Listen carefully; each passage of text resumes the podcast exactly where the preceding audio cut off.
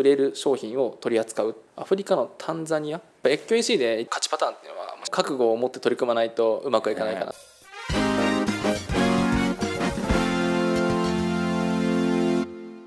皆さんこんにちは。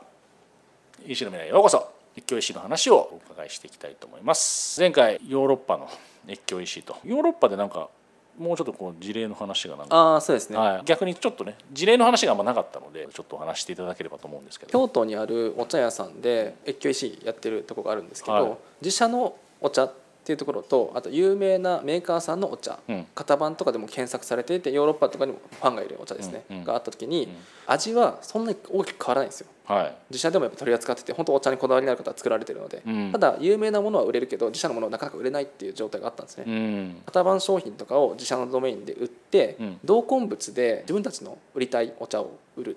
売れるものでフロントエンドで出てリーチして、うん。売りたいものの試してもらうそうするとあれ？これはそんな味変わらなくない、うんで顧客接点を持つきっかけに売れる商品を取り扱うっていう戦略でやったんですね。それでそれどこんで注文してもらえるもんなんですか？同梱でも入れてってあ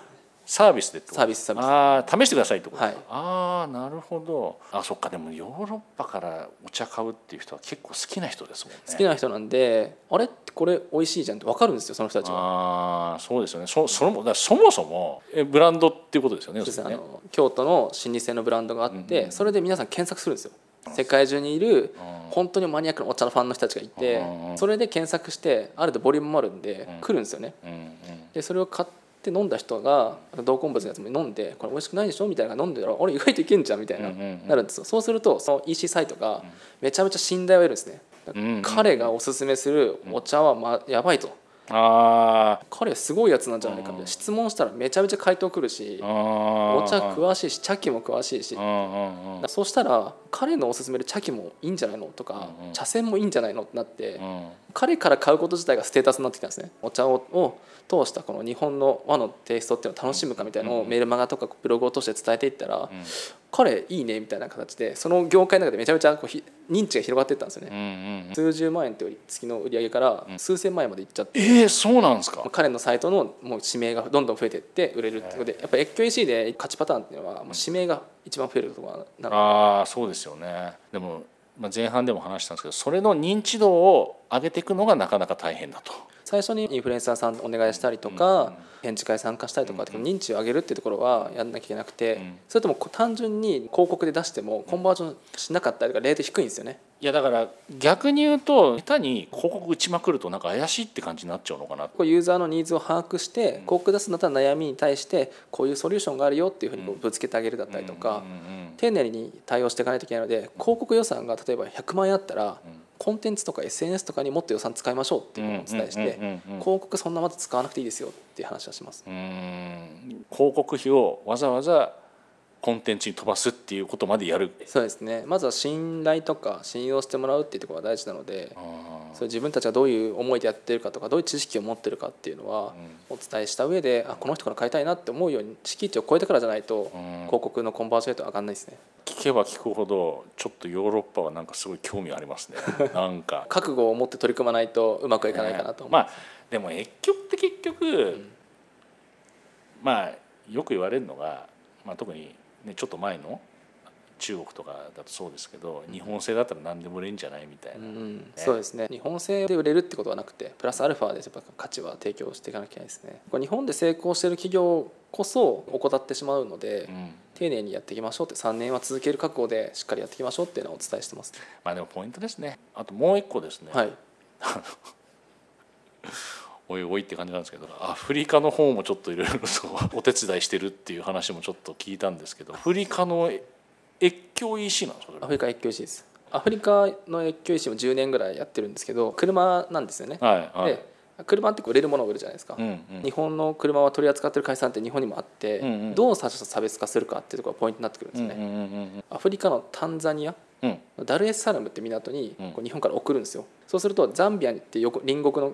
方は1000キロぐらいかけてダルエスサラム港まで取りに行くんですね、うん。で帰り運転して帰るんですよ。でそこがめちゃめちゃ大変で、うんうん。そこの社長がお客様に手元に届けるまでがうん。サービスだよねっていうふううん。に途中で気づいて、うんそれを提唱してシティデリバリーサービスっていうのを始めたんですよ。運ぶことも含めてあ含めて？サービス、はいはいはい。車を僕らは売ってるんじゃなくてお客様の手元に届けるところまでが僕らのビジネスだよねああ変えたんですねはいはい。定義を変えたんですね。そうなんですよ、そうするとそこから買うと税関とかの手続きだったりとか、自分の町まで届けてくれる、うん。しかも状態が良い形で来るから、ん満足度がめちゃめちゃ上がったんですよ、かつ車を売るだけじゃなくて税関の代行とか、うんうんうん。陸送っていうところだとか、うん。船っていうところでキャッシュポイント増えたんで、うん。他社よりもお客さんがからいただけるお金が増えてシールの優位性ですね。より入札しなきゃいけないんですけど、入札する時にもっと踏めるようになったんですよね、うんうんうんうんそうするといいものが手に入って、いいサービスが提供できてって言ってもうん。圧倒的な勝ちパターンになったんですよ。まあ日本じゃなんか当たり前っぽいですけどそこも全部代行してあげてで、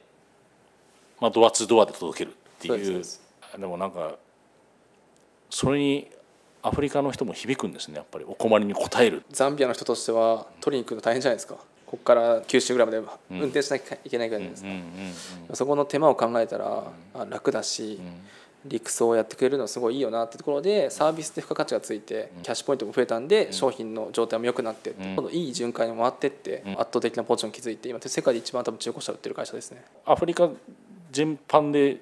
配送されてるってことなんですかそれって？そうですね。国によって輸入規制みたいなのがあって、うん。ケニアだったら何年みたいな感じがあったりするんですよ。ああの中古車でも何年？そうそれぞれに合わせて送ったりそれも当然分かってるわけですもんね。それに合わせてどの商品を広告出すかみたいなのをですよね。出したりとかするんで。うわーなるほど。面白いですよ。ウガンダ人はコンバージョンレート低いなとかケニアはいいなみたいなのがあるんで。そういうのもいやでも中古車の価格に乗っかってるってことなんですかねそれ。それとも別でもらうんですかね。配送料は別にもらえますね。ああなるほどなるほど、はい、ブローカーみたいな人もお客さんなんでああそうかそうかそうかそうか。経験してたりとかすると、はいはいはいあ全然違うじゃんってなりますしあ結構どこで買ったのってなってステッカーで PR したりとか友達伝いで聞いたりとかするといやこの前買ったんだけどめちゃめちゃ楽だったんだよねって口コミが広がるとやっぱ違うんですよね。あー。あそうか B2C だけじゃなくて B2B もあるんですね。じゃあスモール B みたいなのもあったりですよね。だから結果的にだからお客すまあ正直プラス要素になってくるわけだからいいお客様が結構つくって感じですよね。そこにやっぱり価値を感じてくださるお客様が買ってくださるので価格で勝負していくって難しい部分はあると思うので。人種違いますしねアピールできる方がまあやっぱりやりやすいことやりやすいですもんね。いい循環が生まれてくるので指名検索でどんどん流入を増やしていくだったりとか、そのビジネスモデルで勝つっていうことをやっていかないと、なかなか意思って続かないのかなと思っていて、ある意味ちょっとまあアフリカだからっていう部分もあるんでしょうけど車って言ったらまあまあまあ、オリジナルっていうのはないわけ、まあ、まあないっつったら変ですけど。まあまあ基本的にはまあその自自分が自動車メーカー働いててそれがオリジナルだっていうのは分かるんでしょうけど、まあ、基本的にオリジナルじゃないですもんね。ある意味価格比較はしやすいけどもそこにやっぱ付加価値サービスとして付加価値つけることでお客様もある意味寄れるしそれに対してそれに反応してくれる人に買ってもらえばいいわけでそれで安心度を上げていくっていう本当にこれはいい循環ですね。そうなんですよ。どうやったら埋めるかなっていうのを各市場で考えたりとかするっていうのは、やっぱこう越境医師どこでもでやる場合は大事なのかなって思いますね。そう。で今最後そう思ったんですよ。なんかそれ聞いてたら地域的に北米とかヨーロッパとか中国とか日本とかって比べたらばまだまだこれからじゃないですか。すごいお金がまあもちろん持ってる人は持ってるけど、それでもそのやり方が成り立つっていうことは、まあ、そういう人がほら少なからずいるからっていうのは当然あるんですけど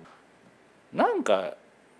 国っていうよりはどういう人に買ってもらいたいかとか、どういう人とお付き合いしたいかとかっていうことが決まってそれに対してやっていけばまあある意味、まあ、ちょっとちょっと中国が違うかもしれないけどアジアでも通用するかもしれないしでもそれがなんかアフリカで通用してるって言ったらやっぱそういう付加価値分かってくれる人は分かってくれるし。価値観が合う人分かってくれる人に買っていただく。でもそのためにはちゃんと価値を伝えなきゃいけないっていうところはあるかな。ですよね。越境 EC はなんか国っていうよりはそこを絞るだけで結構やっぱやりやすくなるのかなというところですごいなんかちょっといやあのヨーロッパとアメリカアフリカっていうねなかなかちょっと聞く聞くことのできない、まあ、それでも、まあ、特にアフリカ。でもそういうことをやってきちんと認知度を上げて愛される会社になってる会社さんがあるっていうのはちょっとすごくいい話だなと。これは一つちょっとヒントになったんじゃないかなと、まあ、もしねヨーロッパとかアフリカ興味あるってしたらそうですね。まあ徳田さんのところにもしよかったらお声掛けくださいというところで、ありがとうございます。今日はちょっと締めたいと思います。はい、はい。どうもありがとうございました。ありがとうございました